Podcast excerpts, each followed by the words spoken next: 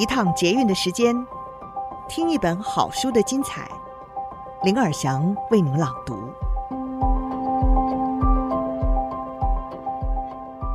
您好，欢迎您再次收听《天下好读》，我是林尔祥。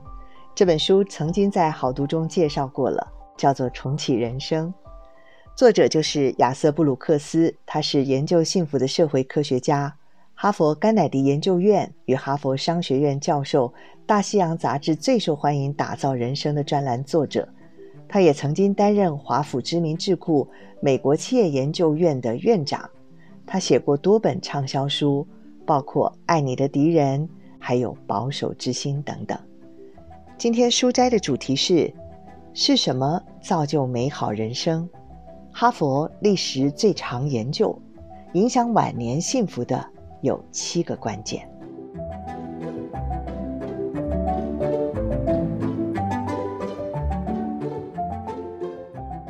我们看起来是分开的个体，但我们组成了庞大的根系。我们组成家庭，组成朋友圈、社群，还有国家，以及整个世界。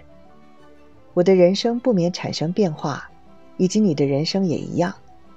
这不是什么该懊恼的悲剧。只不过是整个相连的人类大家族下，一名成员，也就是根系的一个分支发生变化。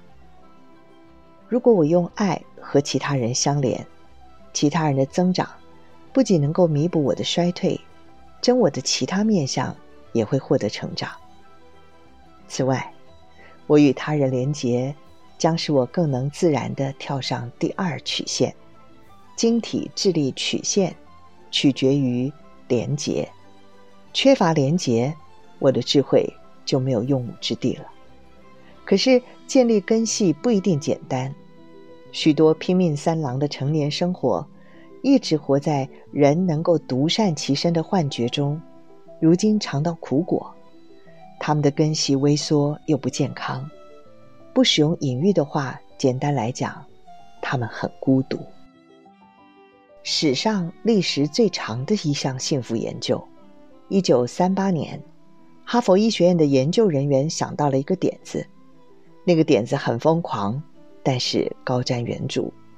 他们找来一群哈佛男学生，追踪他们成年后的一生。研究人员每年都会访谈这群人，记录他们的生活方式、习惯，还有人际关系、工作与幸福程度。虽然在数十年的研究过程中，最初的研究人员早已不在人间，新的研究人员会接手，找出早期人生如何影响日后的幸福或不幸福。这就是哈佛成人发展研究的缘起。最初的两百六十八名研究对象背景都各异，有的成为名人，像甘乃迪。还有《华盛顿邮报》的总编辑布莱德利等等。只不过过去数十年来，这个研究被批评研究对象过于单一了，因为全部都是哈佛的男校友，没有办法得出适用于所有人的结果。也因此，还会与格鲁克研究的资料一起来分析。格鲁克研究的展开时间和哈佛研究差不多。他们是追踪来自波士顿弱势家庭的四百五十六名年轻人，相关资料持续更新超过了八十年。最初的参与者当中，还在世的不到六十人。这项研究今天追踪的是第一代受访者的子孙。哈佛的研究结果就有如幸福的预言水晶球，你看着人们。在二十岁与三十岁的阶段，如何生活，如何爱，如何工作？接下来，你会看到他们的人生在接下来数十年间有什么样的发展。哈佛精神医学教授华伦特是这份长期研究的主持人，他依据研究结果写下了三本畅销书，接着又由精神医学教授瓦尔丁格接手研究。观看次数达到近四千万次，被疯狂转传的 TED 演说影片，是什么造就了美好人生？史上历时最长的幸福研究告诉我们的是，这让哈佛成人发展研究变得广为人知。在这研究中可以看到，掌握长寿幸福的七大因子。在研究人员这些年来所做的努力当中，最值得留意的一项，就是依据幸福与健康的程度，把参与者分类。得分最高的是健康快乐组，这组人在良好身体健康的六个面向全数达标，他们的心理也很健康，对人生感到相当满意。而光谱的另一端，则是悲伤离病组，这组人在身体健康、心理健康与人生满意度这三项都低于平均值。究竟是什么导致人们最后掉进哪个分类呢？这个问题对我们来讲太重要了，不是吗？研究人员发现，有的预测指标可控，有的不可控。不可控的因子，至少是自己没有办法控制的，包括父母的社会阶级、拥有的快乐童年、祖先长寿、未出现临床忧郁。这个结论不令人讶异，却也不实用。远远更为实用的资讯，是我们能够影响的因子。那些因子与晚年的幸福可以说是息息相关。在快乐健康的预测指标中，有七项在某种程度上是我们能够直接掌控的。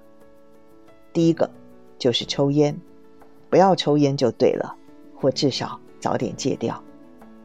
第二个，喝酒，酒精滥用是哈佛格兰特研究当中导致悲伤离病。让快乐健康变得遥不可及最明显的因子。如果你的人生中有任何酗酒迹象，或家人有酗酒问题，不要迟疑，不要抱持侥幸的心理，现在就戒。第三，健康的体重，避免肥胖，在不过分节食的情况下，维持正常范围的体重。吃得健康，记得不要过于不及。避免溜溜球型的节食，不疯狂的节制饮食，也不以无法持久的方式来控制身材。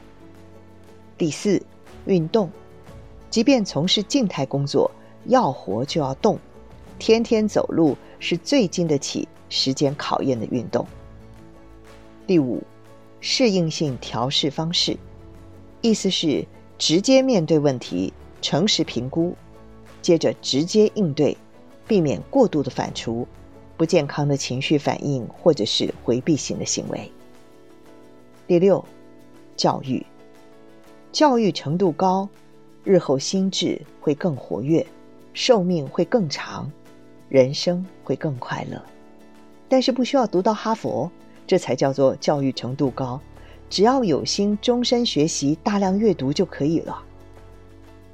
第七，稳定的长期关系。对大部分的人来讲，是指稳定的婚姻关系，但其他的关系也适用。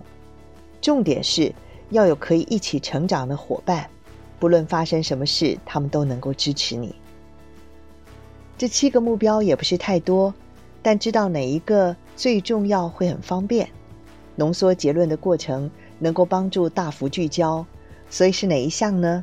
是抽烟，是喝酒，还是运动？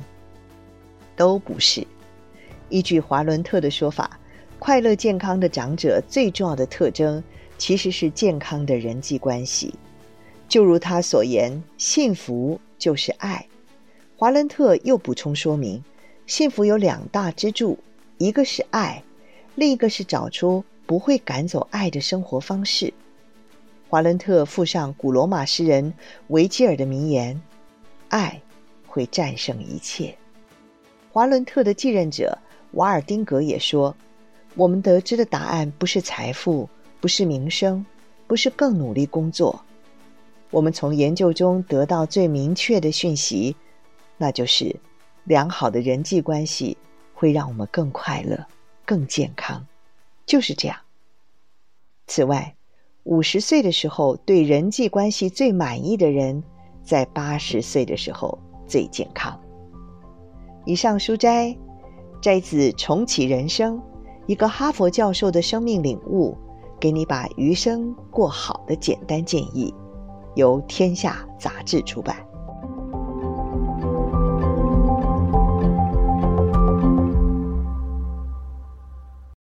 大家好，我是魏诗芬，你的声音训练师。